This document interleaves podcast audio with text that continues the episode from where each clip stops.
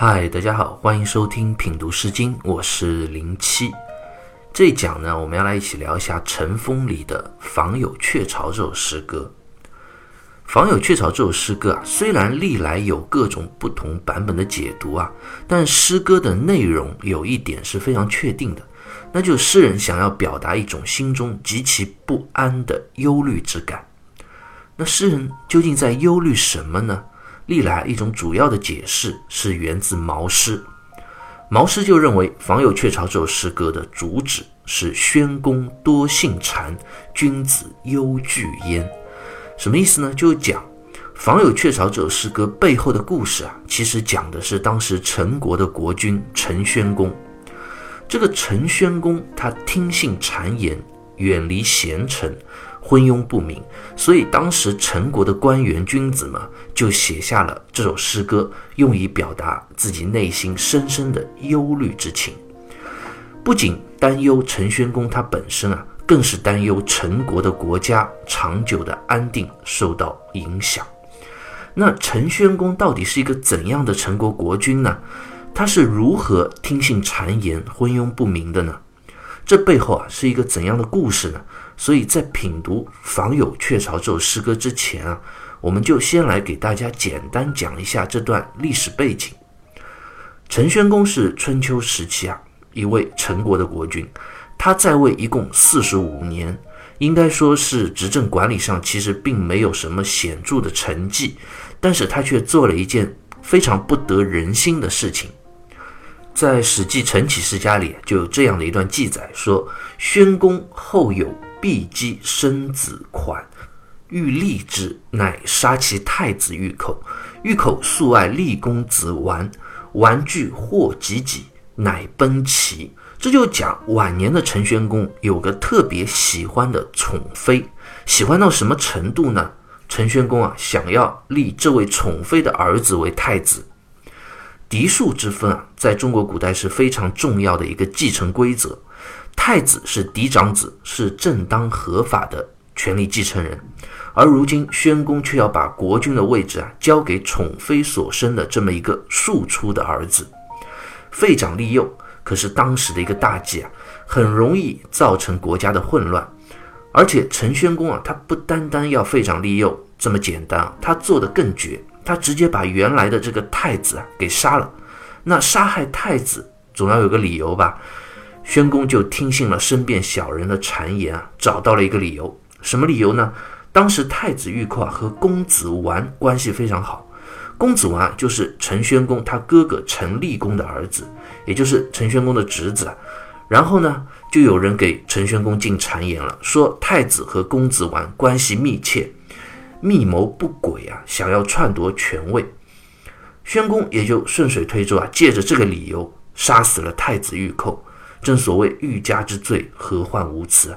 太子玉寇被杀了之后啊，公子完也担心会祸及己身，所以就携带家眷投奔到了齐国去避难。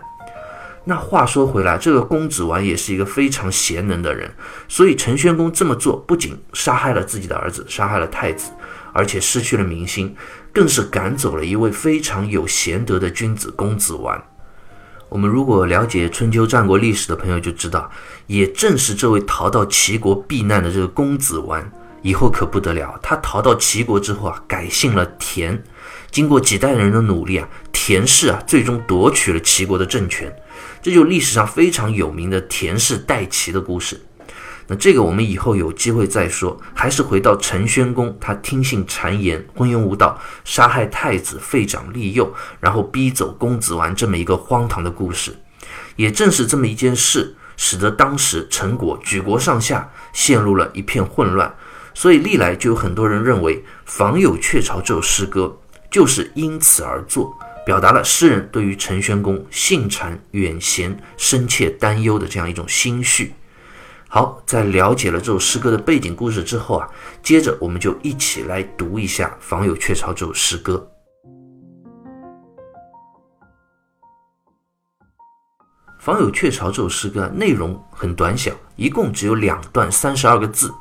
我们先来一起读一下诗歌分别两段的前一句：“访有鹊巢，穷有纸条。”中堂有辟，穷有止意。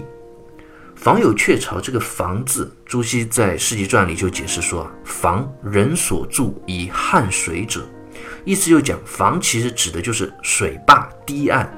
那这句话就很好理解，诗人就是在讲，那河边的堤岸上有喜鹊筑的巢穴。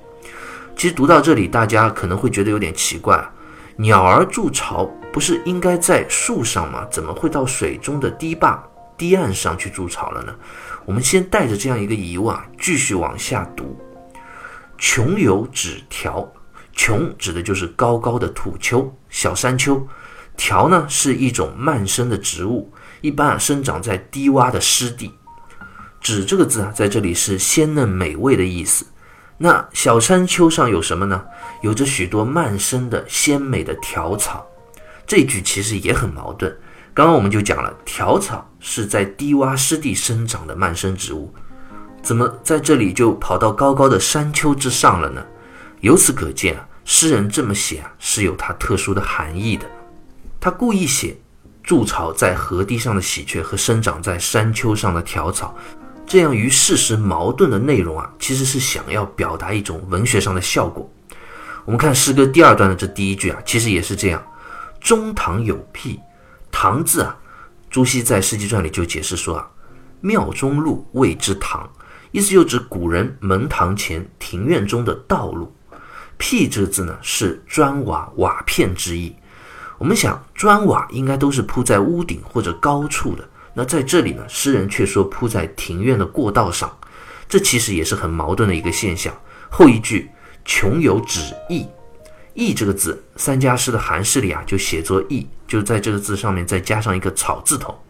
而鲁诗、齐诗里呢也写作义，但这是义的另外一种写法了，比较复杂，大家可以在文案里看。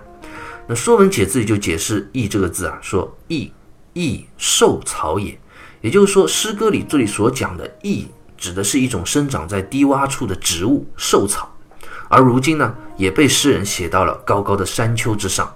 那问题就来了，我们看诗人在诗歌两段，这分别第一句啊，就接连写了四种与现实情况极其不符的现象。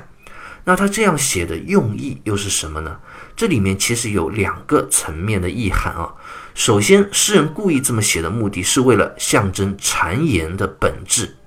何谓谗言啊？就是那些无中生有、与事实情况完全不符合的话嘛。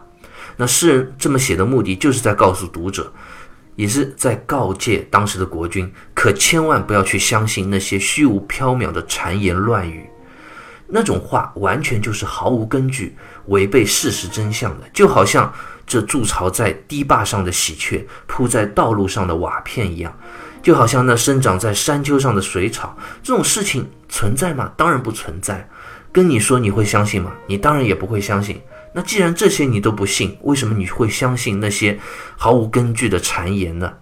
诗人在这里其实故意使用这种无中生有、夸张的文学手法来引起读者的注意。其次呢，诗人在这里所写的内容啊，还有第二层更深的意涵。我们看啊，雀巢和瓦片其实都应该是在高处的东西，而现在呢，一个在河岸堤坝上，一个在门堂的道路上。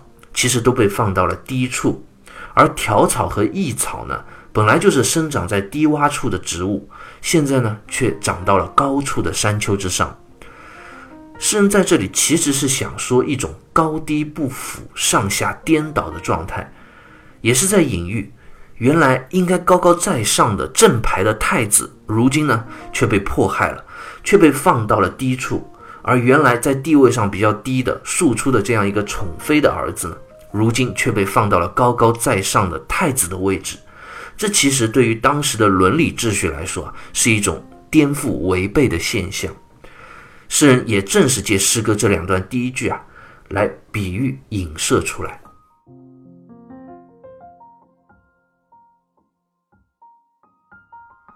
我们接着再看诗歌分别两段的后一句，上一句诗人用了比喻隐晦的讽刺现实，那。接下来就要直接的说出自己内心的想法了。谁周虞美，心焉叨叨；谁周虞美，心焉惕惕。随周于美，周这个字，马瑞辰在《毛氏传简通释》里就解释说，周即周之假借也。也就是说，周这个字在这里通周，就是左边一个言字旁，右边一个寿命的寿字，是欺骗蒙骗的意思。这句就是诗人在质问了，到底是谁呀？到底是哪个小人在进谗言？欺骗蒙骗我的君主陈宣公呢？美字在这里指的就是陈宣公。古人的美啊，不一定只是形容女子的，也可以用来形容男士、君子。那唐代的孔颖达就讲：“臣之视君，欲君美好，故谓君为所美之人。”意思就讲，古代的臣子们侍奉君主啊，都希望君主可以成为美好有德的这样一个统治者，所以诗人在这里啊，也称呼君主为美。那从诗人的这句话，我们也可以看出，诗人是十分痛恨那些在陈宣公面前说太子坏话、进谗言的小人。但是这些小人都很隐蔽，诗人也不知道究竟是谁。如果真的知道是谁，那也好办了，可以当面质问或者铲除这些祸害。问题就是不知道是谁在背后使坏。那这些小人都是见不得光的，躲在暗地里，阴险至极啊！面对这样的现状。诗人心中只能干着急，心焉叨叨。叨叨二字是指忧虑不安、非常焦虑的一种状态。那接下来诗歌的最后一句，心焉惕惕。惕惕二字啊，比之前的叨叨就更进一步了，是指提心吊胆、恐惧害怕的样子。我们看诗人在表达自己心理状态的用词上也是层层递进，随着时间的延伸啊。谗言所产生的害处也愈加强烈，造成的隐患也愈加的严重。诗人从起初忧心不安，到现在已经变成了非常的恐惧害怕。但是最终呢，我们知道结果还是让人失望至极的。陈宣公还是杀害了太子，赶走了公子完，废长立幼，祸乱了陈国。我们也只能为诗人的担忧啊，最终变成残酷的现实而感到痛心不已。《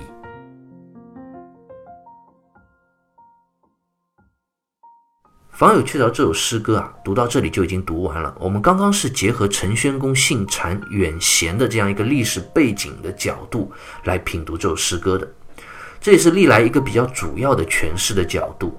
当然，除此之外也有许多其他的诠释和理解。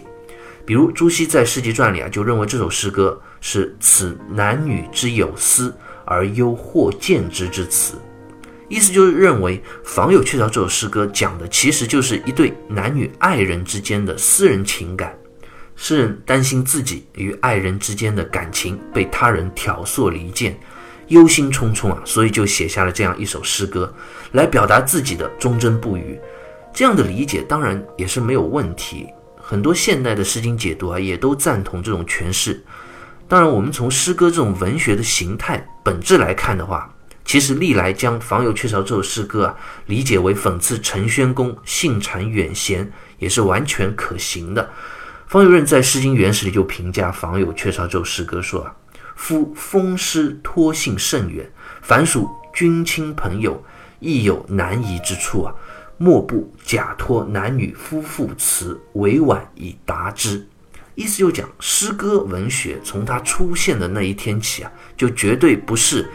仅仅表达男女之情这么简单，尤其《诗经·国风》里的诗歌，我们之前就读到很多寓意非常丰富深远的作品了。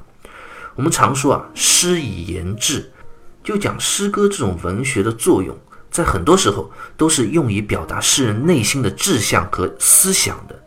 但是有很多话呢，却不能说得太直接、太直白，尤其涉及到政治的话题，尤其涉及到对于君主或者对于统治者的讽刺。这些都是不能明说的，所以从古至今啊，有许许多多的诗人都是假托诗歌中的男女之情来影射现实生活中的君臣之义。比如我们非常熟悉的屈原的《楚辞》里啊，就以香草美人来比喻忠臣君子。他向楚怀王发出了“惟草木之凋零兮，恐美人之迟暮”这样的一种感慨。这种以男女关系借代君臣关系的表现手法。到后来扩大到以男女关系来表现一切难以言表的、不足为外人道的这种复杂的关系，由此啊，也造成了很多貌似柔情蜜意的情诗，其实本质呢却是政治诗，无关风月，也形成了一个传承很久的中国的诗歌模式。好，关于《访友雀巢》这首诗歌啊，我们就先聊到这里，下期再会。